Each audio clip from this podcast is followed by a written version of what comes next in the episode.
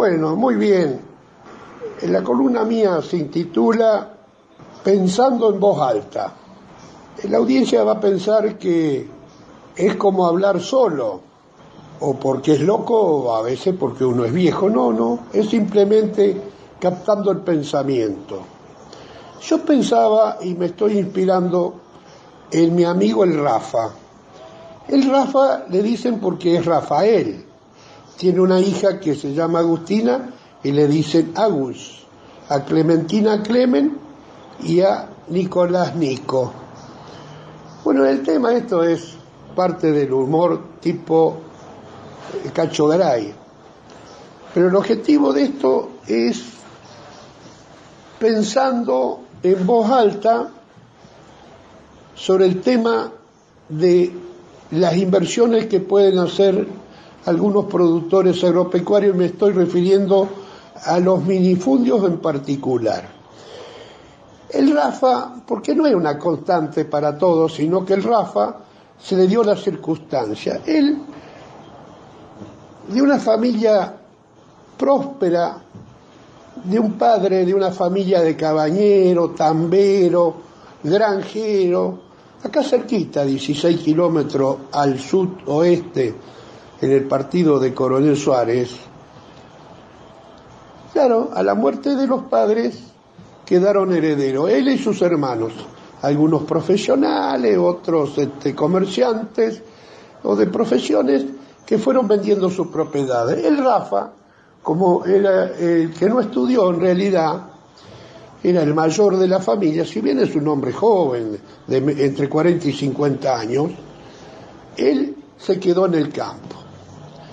Y lo agarró la chancha, lo que es la subdivisión de las herencias y la falta de progreso que es típico en nuestros campos, en la pampa esta productiva.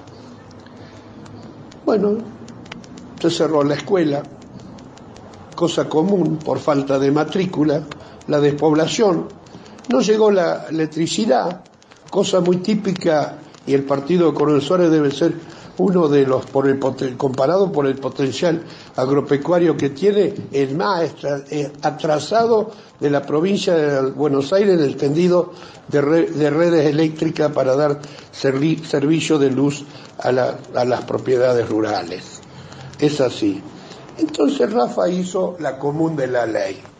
Le puso dos candados al campo, lo alquiló, se vino al pueblo y Parece que Ricardo le dio alguna función en la municipalidad y ahí está, trabajando poco y viviendo. Como yo soy amigo, le digo, Rafa, ¿por qué no inventas algo para invertir en tu campo? Y no se puede, es todo impuesto, ingeniero. No, hijo, no es todo impuesto. Si vos producís más, después manejáis y vas a ver que pagar los impuestos y al final, fíjate vos, al lado tuyo, NIPI, cómo ha progresado. Ah, pero Nipi no me va a comparar a mí. Pero no sé si Nipi no arrancó como vos, ¿eh? ¿Por qué no pones un riego? No, riego no. Riego no, no sirve el riego, dice el Rafa. Para justificar de no hacer. ¿Cómo no sirve? Fíjate lo que le pasa al vecino tuyo. Ah, porque a él le cruza un arroyo.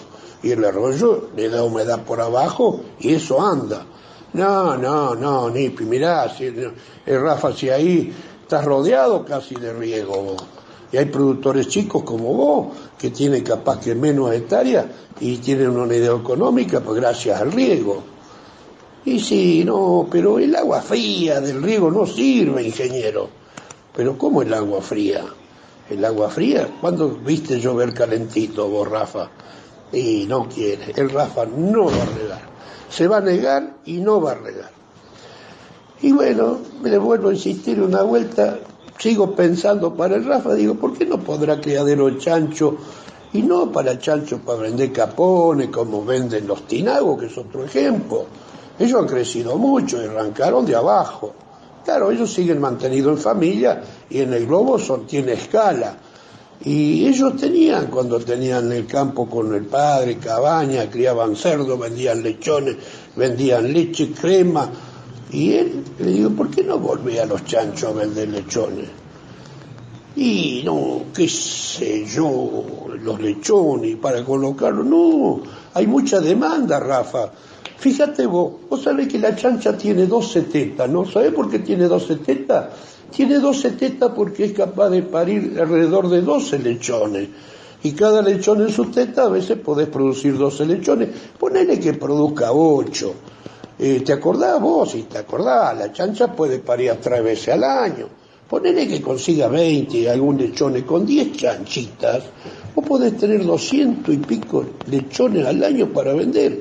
Mira qué trabajo, menos de un lechón por día y vos te podés, hoy día yo saco la cuenta más o menos, podés vender más de un millón de pesos en lechón, en roticería, en carnicería, que te lo sacan de la mano. Hoy hay, hay, hay raza de, de cerdo que dan unos lechones muy hermosos. Hola Esbelio, ¿cómo le va? Hola Esbelio, ¿me está escuchando usted? Sí, sí, perfecto. Bueno, Belio, ahora eh, vamos con la primera parte de la, de, la, del- de, la, de la columna. Estamos ubicando la segunda. ¿Cómo está usted? ¿Cómo le está pasando a usted? Y bien, bien, lástima que no puedo concurrir ahí a la, a la radio para hablar directamente. Ajá.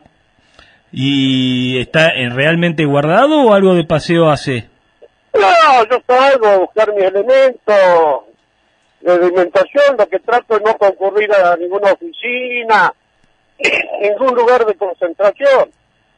Ajá. Bueno, Belio, la verdad es que se ha cortado un poco la, la columna porque la pasamos en dos audios y Sí. a- un audio no lo, el último audio no, no le ha llegado a Iván o no, no ha bajado. ¿Quiere usted continuar un poco en vivo la, la conversación, la parte esta de que le venía comentando a Rafa? Bueno, bueno, bueno. Cuénteme. Bueno, ¿que sale al aire ahora? Sí, estamos al aire. Bueno, te cuento que el tema es el siguiente. Ahí donde se cortó, eh, que está hablando de la cría de cerdo con mi amigo el Rafa, Sí. él decididamente, eh, no, no, dice que no, no va a criar cerdo. Que Ajá. no, porque no tiene comodidad. Y yo le digo, ¿cómo no va a tener comodidad si todos los campos de estos minifundios quedó una tapera? Claro. ¿Me, me escucha bien? Sí, sí, perfectamente. cada lugar tiene una tapera y que tiene una construcción, como hay una cocina, como no va a haber para elaborar cerdo, puede aprovecharse esa, instalaciones. Sí, sí. Bueno, el, el tipo dice, pero ingeniero, pero si yo quiero volver al campo, pero no, hijo, ¿qué va a volver al campo? La gente que se viene al pueblo es, es para ser urbano y la familia tiene que estar en un centro urbano. La posibilidad de mejor colegio de los chicos. La mujer no es para trabajar en el campo, en la huerta, juntando huevos, dándole comer, ordeñando. Es para estar... Mire que fue la semana del, mire que fue la semana del, de la mujer rural. ¿Usted le parece que eso es Claro, así? la mujer por rural que sea tiene que ser una mujer coqueta para el marido. Correcto. Esa es mi filosofía de vida. Ay, yo me voy a enojar un poquito con eso que está diciendo. Una mujer no es solo eso, Esbelio, por favor.